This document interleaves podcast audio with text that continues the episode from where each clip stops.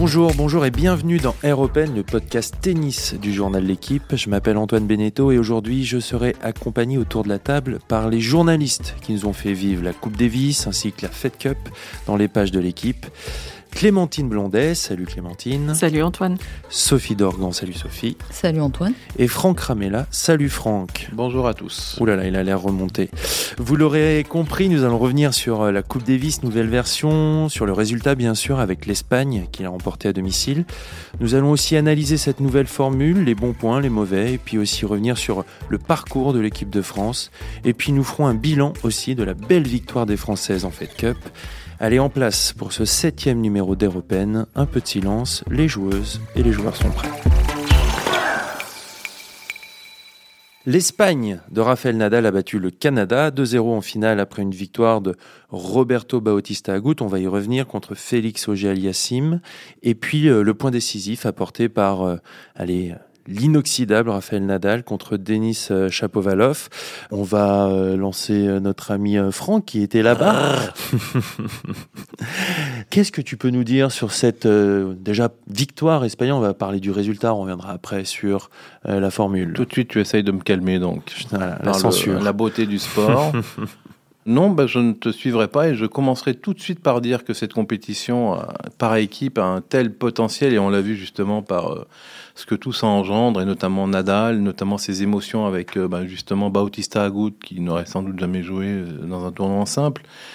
On va rappeler qu'il a perdu euh, son père trois jours avant la finale. Il a, il a défendu et, gagné pour l'Espagne en finale contre Ogier Aliassime. Donc cette compétition par équipe en tennis, c'est extraordinaire. Ça génère des émotions fabuleuses. Il y en a eu à Madrid.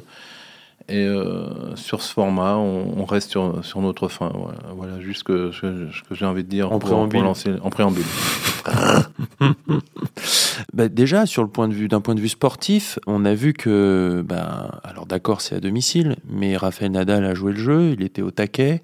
Alors ce serait, euh, lui, il l'est toujours. Oui, c'est ce que j'allais te dire. Pas surprenant, mais. Oui, Rafael Nadal pas à 250%, personnellement, j'ai jamais vu. Hein. Donc, euh, donc, Raphaël Nadal, lui, euh, Coupe Davis ou euh, Coupe du Monde ou, ou fake Coupe Davis, enfin, je sais pas comment on peut l'appeler. Mhm. C'est déjà pas bon signe qu'elle n'ait pas de nom. Devant son public, il était évident qu'il serait à 250%. Et c'est normal. Il a sauvé, il a sauvé cette, cette nouvelle formule de Gérard Piquet. Il l'a sauvé déjà par sa présence et en plus par son attitude. Ce type-là, on a l'impression, quand on le, on le voit, en fait, on rêve d'être son coéquipier. Parce que il a, il a une telle envie. Je ne sais pas si vous avez regardé les doubles qu'il a, qu'il a joué. Il était à fond, mais à un point. Il était, il était habité. Et euh, quand on le voyait parler à Granollers, quand il joue avec Feliciano Lopez là, contre, contre les Britanniques, euh, sincèrement, Feliciano Lopez, il n'en met pas une dedans. On se dit, mais euh, il vaudrait mieux que Nadal joue, joue, joue double tout seul. Et le mec, il a une telle attitude, il vous emmène tellement bien qu'à la fin, Feliciano Lopez met un retour incroyable de revers. Il n'a pas mis un pendant, pendant une heure et demie. Enfin, et il est incroyable. On se, je pense que quand on l'a à ses côtés, on se sent indestructible. Ah bon, on aurait tous euh, gagné la Coupe Davis. Hein. J'aurais gagné la Coupe Davis. Euh, Clémentine, je ne suis pas sûr. Antoine, oui. Un boulon qui tient sur cette euh, dernière émission. D'accord, très bien. On, est prévenu. Plus sérieusement, Clémentine, toi, tu as ressenti cette, voilà, cette force des Espagnols. Est-ce que il aurait, enfin, on, a vu le, le, point fort que ça a été, et c'est d'ailleurs une des limites de ce format-là ben voilà, ils ont joué à domicile pendant toute une semaine. Et on a vu en plus Nadal qui, qui voilà qui, qui, qui, qui enflamme son, son, public. Donc ça a été un peu une limite de, de, ce format-là. Bah finalement, on n'a pas pu vraiment tester euh, le nouveau format grâce ou à cause de Raphaël Nadal, parce que c'est vrai qu'on aurait eu la curiosité de voir ce qu'aurait donné une finale Grande-Bretagne-Canada. Est-ce que je peux euh, rappeler les matchs que ça aurait donné? Non, pardon. Non, pas tout de suite. non, mais voilà, euh, est-ce que le public vraiment espagnol aurait vibré pour Pospisil contre Edmund? Je suis vraiment pas sûre, par exemple. Mhm. Donc voilà, là, on n'est même pas, grâce à Nadal, on n'est pas allé au bout de ce que, ce que peut donner cette formule. Et c'est vrai que ça pose cette question aussi de dire combien de temps ça va avoir lieu à Madrid et combien de temps l'Espagne va bénéficier d'un avantage qui est considérable. Puisqu'on a vu que même Djokovic, euh, Franck, corrige-moi si je me trompe, mais ça, dé, ça déclenchait pas évidemment du tout ce que déclenchait euh, Nadal quand il jouait. La, la, transition est tout trouvée, on va y aller. Voilà, quelles sont les limites de ce nouveau format? Franck, c'est à toi. Bah, les limites, c'est que ce c'est qu'il n'y a plus de sens en fait. C'est euh, parce que y a, les joueurs sont, sont là, oui, mais il y, a, à la fois très peu de monde qui, qui regarde d'autres équipes que l'équipe d'Espagne, voire même personne. Enfin, si on résume à 100 Canadiens ou 200 Canadiens, 50 Belges et 0 Français. Et donc, j'ai juste une, une, anecdote. Euh, j'ai eu un retour de, de Louis Borfiga, le, le, directeur technique national de Tennis Canada, qui a dit euh, bah, c'est quand même c'est quand même paradoxal. Pendant des années, on n'a pas eu beaucoup de public canadien pour la Coupe Davis ancienne version, et une fois que ça passe à une nouvelle version et qu'ils doivent traverser euh, l'océan pour venir nous voir, et ben là ils étaient là. C'est un peu l'exception qui confirme la règle. Même. Alors là, il est, alors qu'il est contre le nouveau format. Exactement, exactement. C'était pour lui, c'était très paradoxal. Hein. Non, mais c'est parce qu'ils ont deux joueurs incroyables et c'est la nouvelle génération. Les gens sont, il y a, ils ont une génération dorée, donc forcément les Canadiens sont attirés, viennent. Ils, étaient 100. Allez, 200. Oui, mais quand tu viens ah du Canada, c'est loin quand même, ça coûte cher. Non, mais je veux dire, il y avait pas, il y a plus que 200 personnes du Canada non, qui vont bien sûr, une rencontre de bien sûr, bien Canada. Sûr, et Canada-Italie du premier tour, mmh. Ah disputé sur le cours 2 devant 250 personnes, enfin les 1000 personnes, aurait généré un intérêt fou dans le pays donné. Donc, euh, non, mais je, je, ce que je dis, c'est que c'était, il y a eu plein de choses. C'était assez incroyable cette compétition. Donc attention, euh, il faut pas dire tout et n'importe quoi, mais et comme c'est pas diffusé parce qu'il n'y a pas de droit télé, euh, tu te dis à quoi ça sert. Quoi. Il y a des événements incroyables, mais personne ne les voit et aucun, supporter local ne, vibre. Quoi. Donc le, tennis ne, ne, fait pas amener des, des gens euh, sur place. C'est pas possible. C'était l'argument, je crois, de, de Benoît Père qu'il avait avancé. Euh, en gros, on arrive bien à le faire pour, pour le football. Est-ce qu'on on devrait pouvoir y arriver pour le tennis? J'ai un peu le sentiment qu'il se trompe là-dessus, non? Oui, je pense qu'ils se trompent complètement. C'est comme quand les joueurs comparent euh, pour avoir plus de prize money euh, le circuit euh, à la NBA. Mhm. Ou, enfin, ils, confondent tout. D'ailleurs, je, crois qu'on parle beaucoup de Gérard Piquet, mais les joueurs, ils ont aussi leur part de responsabilité parce que certains sont assez décevants dans leur, dans leur façon de. Un, Andy Murray qui, qui dit il faut laisser sa chance au produit, alors que ce type-là est un modèle est un modèle et un vrai exemple pour la Coupe Davis, moi, ça me fait, ça me fait un peu froid dans le dos. Donc, en fait, cette Coupe Davis, moi, elle m'a fait penser, vous savez, à ces nouveaux riches mhm. qui vont avenue Montaigne, qui vont chez, dans, on va pas citer les marques, mais dans les plus grandes, dans les plus grandes boutiques, qui prennent le truc le plus cher, ça leur va pas du tout, ils le mettent, il y a en gros la marque, mhm. et ben la classe, ça s'achète pas. Mhm. Et ben là, c'était pareil, il n'y avait pas d'âme au niveau des réactions de joueurs, Clémentine, est-ce qu'il y a quelque chose qui t'a choqué? Est-ce que, est que quelque part, cet argument euh, de, bah allez, on va laisser euh, la chance au produit, et c'est, je trouve que le choix des mots est un petit peu triste, mais ça a été, euh, ça a été les, ces mots-là ont été employés. Est-ce que c'est pas un petit peu décevant? Oui, bah on a l'impression qu'il y a un fatalisme maintenant. C'est-à-dire que maintenant qu'on voit que c'est voté et tout, que plus personne n'a l'air de croire qu'on va pouvoir revenir en arrière, eh ben c'est du coup faisons euh, faisons avec. Mais en même temps, c'est vrai que euh, c'est un peu décevant parce que on voit que comme dans l'ancienne formule, finalement c'est les top joueurs qui font la différence et qu'il n'y aurait pas eu Nadal à cette Coupe Davis, ça ne serait pas du tout donné la même chose. Comme euh, on se plaignait qu'avec le format précédent, il avait de moins en moins de sens parce que les meilleurs joueurs désertaient la mhm. compétition. Donc en fait, le problème n'a pas changé avec la formule. Non, mais on peut dire plus, deux choses. Déjà, ce sont effectivement les joueurs eux-mêmes qui ont tué la, Coupe Davis, ancienne formule. Mais pas tous les joueurs. On pas tous. Pas, tous les mettre. Disons, voilà. et j'ai envie de le dire, et euh, c'est désolant, ça, ça va me, me, couper de tout le monde, notamment Roger Federer, qui ne l'a disputé qu'avec parcimonie. Et s'il l'avait joué régulièrement, on ne parlerait pas euh, de, du sens de la Coupe Davis. Mhm. Nadal l'a joué euh, longtemps, il l'a gagné 4 ou 5 fois. Mhm. Puis après, il, est il a arrêté, il est revenu. Djokovic l'a joué qu'une fois. Djokovic aussi était responsable. Donc, par, par, pour un problème de, disons, de timing, que cette compétition était organisée sur tous les ans et qu'elle prenait beaucoup de, place dans le calendrier, les, les joueurs ont décidé qu'ils la joueraient euh, peu ou pas. D'accord. Donc, à la base, ce sont eux qui ont tué ce modèle. Donc, euh, donc ça, c'est le premier point. Il aurait joué. Voilà, on aurait pu sauver cette compétition par plein d'autres moyens en faisant revenir les joueurs, donc en leur donnant de l'argent, en leur donnant des points, en réduisant les formats ou en modifiant peut-être effectivement l'annualité de la compétition. Et on est effectivement tombé dans une sorte de produit. L'ETF a vendu son concept à euh, Cosmos, qui a récupéré donc la Coupe Davis et le trophée, ce qui est d'une certaine manière mhm. un scandale euh, éthique, on peut le dire, puisqu'il rachète un truc qui n'a exactement aucun rapport avec ce que c'était par rapport à la grandeur, à l'histoire, à ce que ça signifiait. Et donc les joueurs, effectivement, ils vont, ils sont contents, ils travaillent beaucoup moins, au lieu de 4 semaines ou 5 pour les vainqueurs, mhm. voire même plus, parce qu'il faut inclure les semaines de préparation.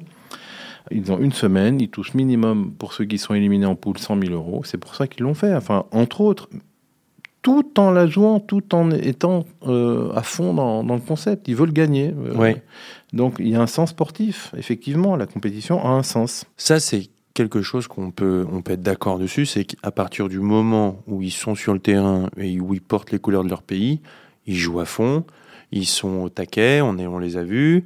Alors bien sûr, en termes d'émotion, pendant les hymnes, mais voilà, c'était un petit peu, un petit peu, enfin c'était même beaucoup moins d'émotion pour pour les joueurs qui, chantaient leur hymne.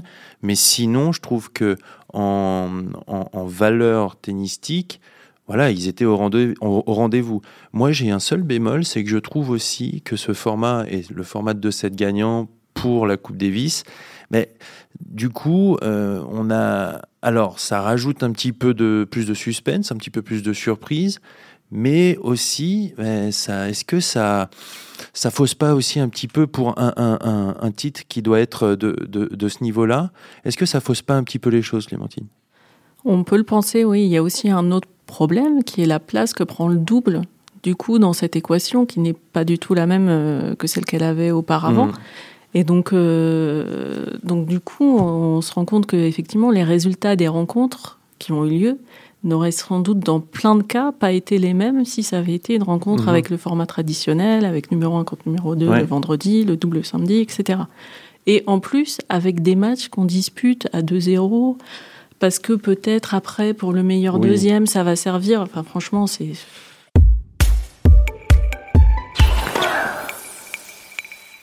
On va rester, on va, on va aller dans le concret juste comme, justement.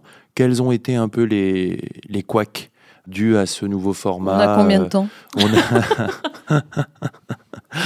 ah bah, y étant, revenant fourbu et éreinté par cette compétition démente. En fait, mhm. ils ont accouché d'un monstre. Je pense qu'ils n'ont pas anticipé, euh, c'est évident. C'est un autre débat. Non, mais ça fait partie. Oui, bien sûr, bien sûr. Débat, non, non, mais je veux dire, c'est un autre thème. Ce que je veux, ce que je veux dire là, c'est quels ont été factuellement les couacs, toi qui euh, y étais, je sais pas, de finir à 4 heures du matin, ah bah. euh, les abandons, enfin voilà, j'aimerais que. J'ai adoré la cérémonie d'ouverture. La cérémonie d'ouverture, c'est le couac absolu qui, lançait pourtant la compétition. Donc on était parti, oui, super, les nouveaux Jeux mhm. Olympiques. Et, donc, une triste, euh, un triste défilé de Les équipes ont défilé autour du terrain. Devant personne, avec un show de gens qui chantaient en playback pendant un quart d'heure. Encore. Échec. Merci, au revoir. Après. Le bid numéro 2, mais numéro 1 pour nous, mais on y reviendra sans doute. Bon, l'équipe de France, non mais ça, ce n'est pas possible. Ça, on y reviendra à la fin. Euh, le coin des Français. Le coin des Français sportivement, on y reviendra. Le, coin psychologique que ça a pu engendrer pour leur rentrer sur le cours à 11h du matin sur le cours 2 de la Caja Magica mhm. devant 500 personnes, ça restera. Alors évidemment, on a peut-être déjà oublié, mais quand on voit toutes les heures, tout ce que ça a engendré, tout ce que constitue la Coupe Davis dans le tennis français, ceux qui ont vécu ce, moment, mais j'en ai même peut-être même des frissons en en parlant, mais c'est une, c'était un mouroir, quoi. C'était les joueurs sont rentrés, et honnêtement, on a vu leur regard. Ça se sentait à la Certains nous ont regardé parce qu'ils pouvaient voir que nous, puisqu'il n'y avait que nous sur le, en, bord des tribunes, donc ils nous ont reconnus pour une fois. Mais c'était d'une tristesse insondable. C'était euh, et là, on a pensé très fort quand même, il faut le dire, au président Goudicelli qui nous a lancé dans cette euh, magnifique compétition. Euh, c'était un désastre. Voilà un autre couac. Alors effectivement, les, rencontres qui se terminaient à 4 heures du matin, bon bah là. Alors que, alors, c'est incompréhensible, cette rencontre de double qui s'est disputée entre les Italiens et les Américains n'avait aucun enjeu. Ouais. Ils ont commencé à 1h30 du matin et l'ont fait pendant 2h30. Ils ont joué donc 2h30 pour rien dans un match qui avait une. Je l'ai regardé, Mhm. je, l'avoue. Alors, j'étais dans ma chambre d'hôtel, hein, je vous le dis à mes responsables, j'étais rentré, pardon.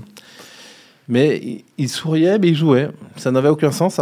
Est-ce qu'ils l'ont fait pour montrer le- la démesure absurde du, du concept? Même pas, parce que certains y étaient pour. Ils Ouais. ont joué, c'était leur dernier match, ils ont joué. Bon, bref, ça n'avait aucun sens. Ils ont joué jusqu'à 4 heures du matin. Bon, voilà. Et puis il y a eu l'abandon de l'équipe de double d'Australie. Du Canada. Canada. 1-0. Ah, du Alors, Canada. d'abord, le Canada a fait forfait parce qu'ils étaient sûrs d'être qualifiés, donc ils ont offert la victoire 6-0, 6-0 aux États-Unis. Voilà. Ça n'a eu aucun enjeu sportif, mais ça aurait pu en avoir euh, dans le décompte absolument grotesque des, Pour la place de meilleur de deuxième. meilleurs deuxièmes. Ça n'a pas eu. Mhm. Il y, a, il y a failli y avoir le cas où les deux équipes auraient eu intérêt à ne pas jouer le dernier double. Ça qualifiait les deux. D'accord. Heureusement, on a échappé à cette, euh, à cette chose-là. Mhm. Donc effectivement, sportivement, c'est- particulier. Euh, les autres couacs, ben, c'est surtout l'absence. Alors Djokovic a joué donc contre la France en Ouais. Serbie, centrale, match décisif. Mhm. Euh, Djokovic, hein, Djokovic euh, perd. Bon, ben voilà, ma foi, ça peut engendrer des petites choses sympas. C'était quand même. Alors, il y avait un peu de monde sur les 12 000. Allez, je, suis- je vais être gentil, 8 000. Ok. Mais pas un bruit, quoi. Pff, Enfin, il n'y avait pas de suspense sportif, certes, mais Djokovic jouait, enfin, pour rien. Maintenant qu'on a fait un petit peu les, les pour, les contre, tout ça, où est-ce qu'on peut aller? Qu'est-ce qui, euh, Quelles sont les solutions maintenant avec ce format-là, dans l'état actuel des choses, maintenant qu'on a voilà, cette, cette première édition de réaliser? Où est-ce qu'on va maintenant avec ça? Oh là là. Parce Sincèrement. que c'est la question qui va se poser. Oui, là. non, mais bien on sûr. va avoir en la- plus la TP Cup qui va se dérouler en, en- en janvier, donc il va y avoir un autre exemple de En fait- compétition internationale. Ouais. Moi, je... ce qui m'a beaucoup étonné, parce que j'avais fait la Lever Cup, la première édition, qui est une exhibition, donc hein, ne nous trompons Mhm. pas. Mais au moins, c'était une exhibition hyper bien organisée. Il n'y a pas eu un couac. Et franchement, vous voyez un beau spectacle. Là, il y a des millions de dollars, pareil qu'à la Lever Cup, Mhm. hein, on dirait. Mais il y a eu, en termes d'organisation, un amateurisme. Comment faire débuter une rencontre à 20h Je veux dire, euh, on n'a pas besoin d'avoir beaucoup joué au tennis pour savoir que ça va se terminer après minuit, quand même. C'est, ça, ça va de soi. Et, et la cérémonie d'ouverture, pareil. Donc, je me dis, mais quand même, et ce qui m'inquiète un peu, c'est. Il est conseillé par qui, Piqué? Parce que c'est pas possible, là. C'est pas possible, parce qu'on on lui jette la pierre, mais c'est pas lui. Lui, Bon, il, est, il, est, il travaille pour. Enfin, il est associé à Cosmos, Mhm. c'est- c'est lui qui met l'argent, etc. Mais je me dis, pauvre Piqué, où tu vas? Attention, parce qu'il n'a pas signé non plus pour. Enfin, il a signé pour longtemps, mais s'il n'y a pas Nadal l'année prochaine, ça peut être mais une catastrophe quand même. Je crois Un que c'est accident. l'ancien joueur Albert Costa, le directeur Oui. de. Oui, avec Gallo Blanco l'événement. également. Voilà. Oui, mais c'est pas des gens qui ont organisé des événements. Donc il faut des gens quand même qui soient aussi dans l'événementiel, Mhm. puisqu'ils veulent un produit allons au bout de, euh, allons au bout de la démarche. Mais alors faisons les choses de façon hyper pro, parce que là c'est pas pro du tout. S'il y a autant d'équipes en si peu de temps, c'est impossible. C'est impossible. Donc ça veut dire que soit ce qu'il a dit d'ailleurs dans sa dans sa conf, soit euh, il y a fusion entre ATP Cup Ouais. et Coupe Davis. On la joue plus sur une semaine, mais sur 15 jours, voire plus.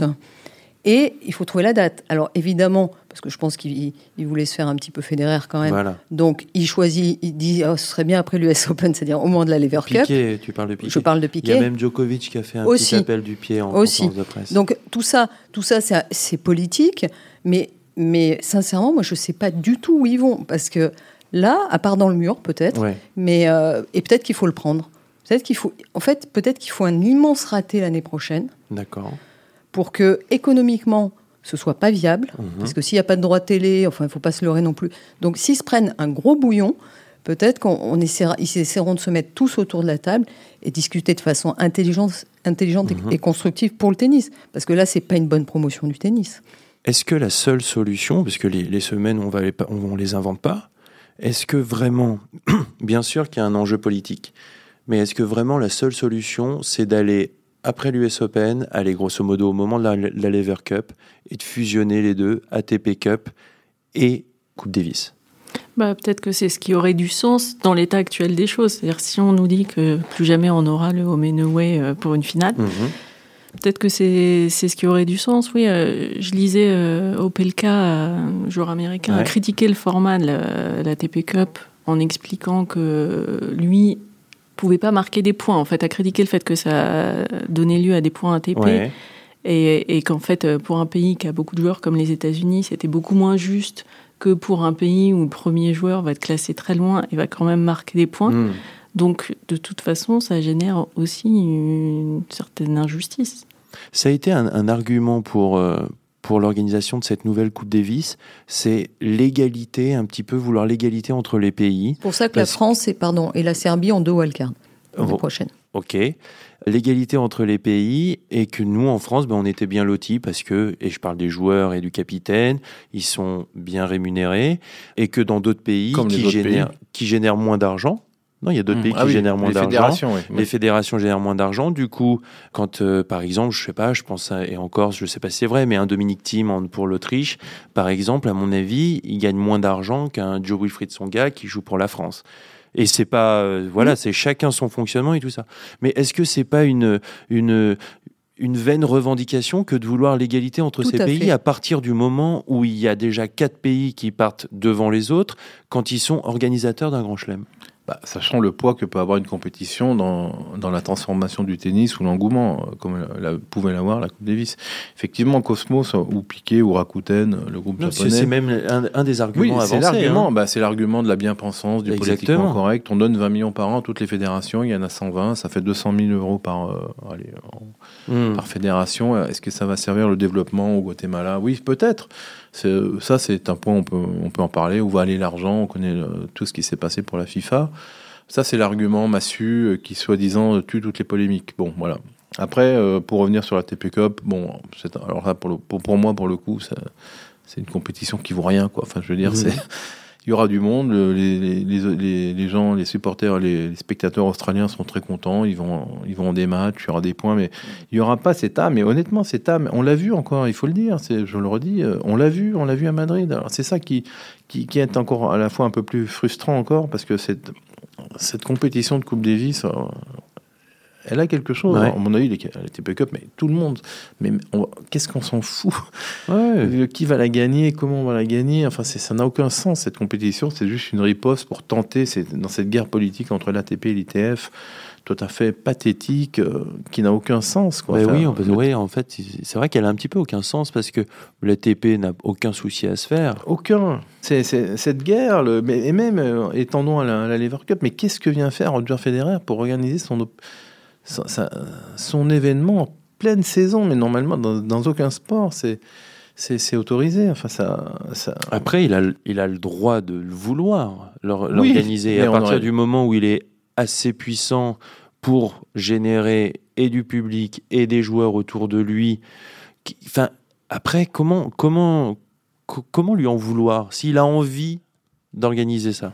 Bah, je dis, mais lui-même est issu de ce monde du, du tennis, euh, donc euh, il est venu des tournois. Mhm. Donc pendant qu'il fait sa Lever Cup, on parle pas de Zouai et compagnie. Ah, les mais ça, c'est les sûr. tournois sont réduits. Ça, c'est sûr. on s'en moque même. Moi, je suis Même- pas d'accord là. Je trouve que c'est c'est très réducteur de, de, de jeter la pierre sur, euh, systématiquement sur Federer. Enfin, euh, parce que en fait, je crois que le tennis dans les clubs, notamment en France, se meurt.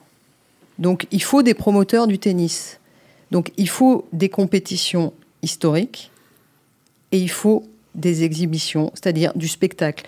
C'est-à-dire que nous, évidemment, c'est pas un truc qui nous parle, l'exhibition. Voilà, parce qu'on est passionné de tennis et qu'on voit beaucoup de tennis.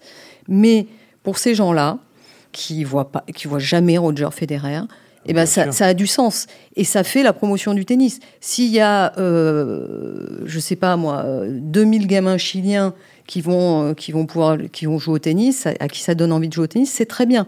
Ça, c'était pour les exhibitions. Et, et je voulais revenir aussi sur la Coupe Davis et sur le, les solutions éventuelles. Est-ce que, est-ce qu'il serait pas possible que les quatre nations détentrices de tournoi du Grand Chelem Mhm. Se mettent enfin d'accord. C'est-à-dire, euh, il y avait un conseil du Grand Chelem à une Ouais. certaine époque. C'est-à-dire parce qu'on parle de. C'est vrai qu'il faut aider les nations, les entre guillemets petites nations qui n'ont pas de revenus.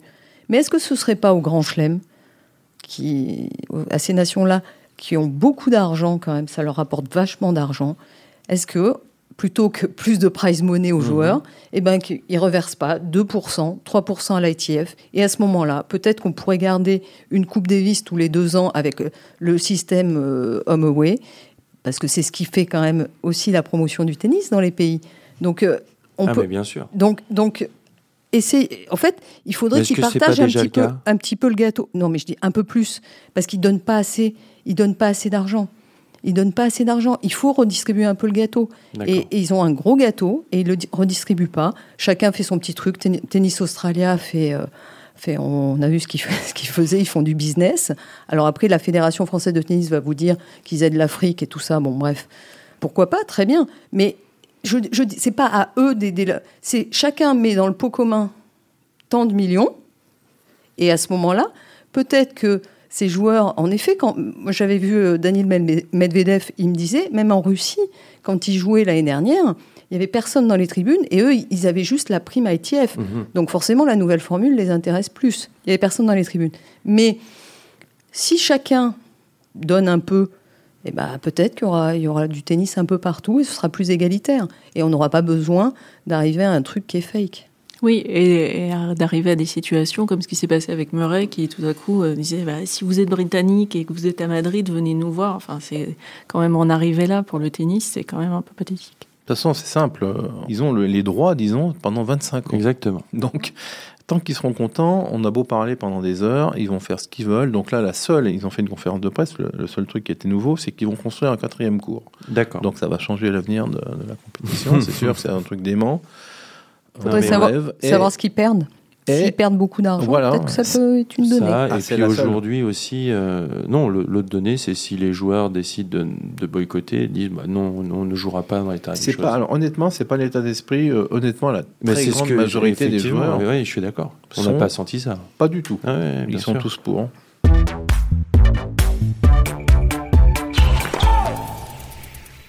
On va passer au français? Parce qu'il y a quand même eu euh, du tennis, il y a eu des résultats. Bien, voilà, tout de suite ça commence. Bon bah oui, on a été euh, un petit peu déçus euh, de, de voir l'équipe de France sortir aussitôt. Mais en même temps, ils sont tombés aussi sur la Serbie et c'était pas c'était pas facile avec Djokovic dans les dans les rangs.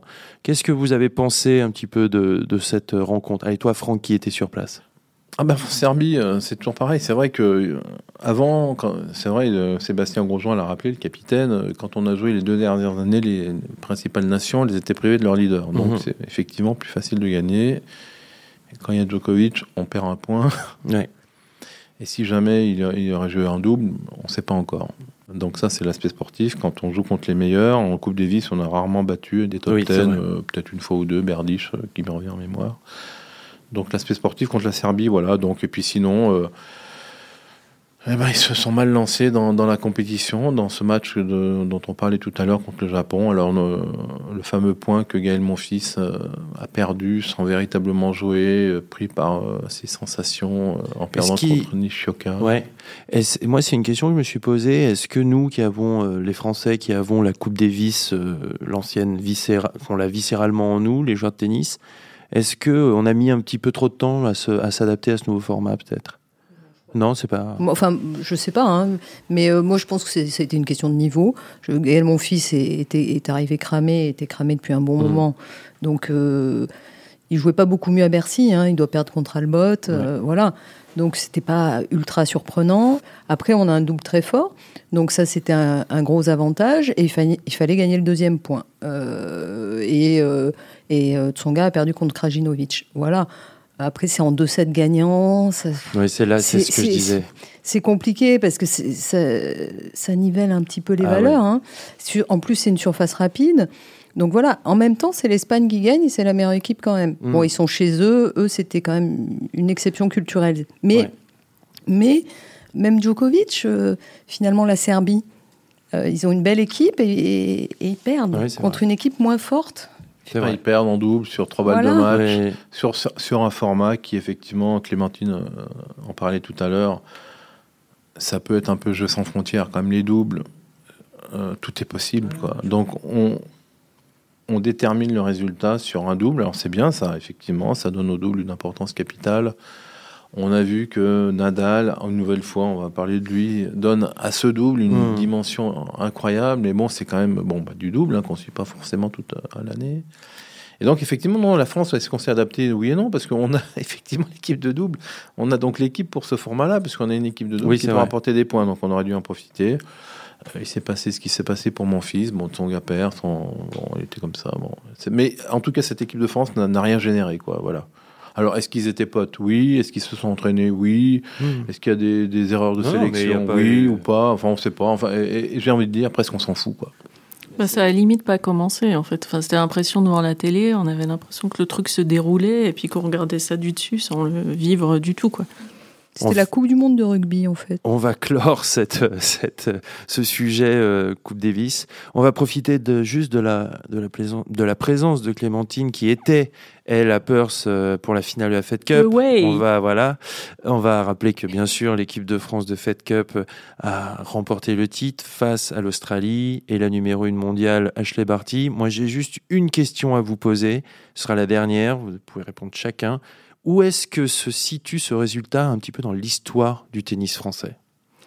Dans l'histoire du tennis féminin français, je pense, qui se situe assez haut et je pense que ça sera une de ces histoires qu'on racontera euh, quand on l'a vécu, quand on a eu la chance de le vivre dans 10, 15, 20 ans. Ah, mais tu sais, tu te souviens, la numéro 1 mondiale, Ah elle pleurait, mais toutes les larmes de son corps à la fin. euh, Toi qui y étais, terrible. Clémentine, vas-y, raconte-nous un petit peu de cette histoire. Bah voilà, c'est- la magie de ces rencontres où on sait que sur un week-end tout peut se passer et que Barty, euh, toute euh, numéro un mondiale qu'elle est, qui gagné Roland Garros, qui sortait du Masters, qui était attendue un peu comme le Messi par cette équipe qui d'ailleurs se reposait sans doute un peu trop sur elle et attendait d'elle qu'elle lui apporte la victoire sur un plateau comme elle lui avait déjà apporté la finale sur un plateau.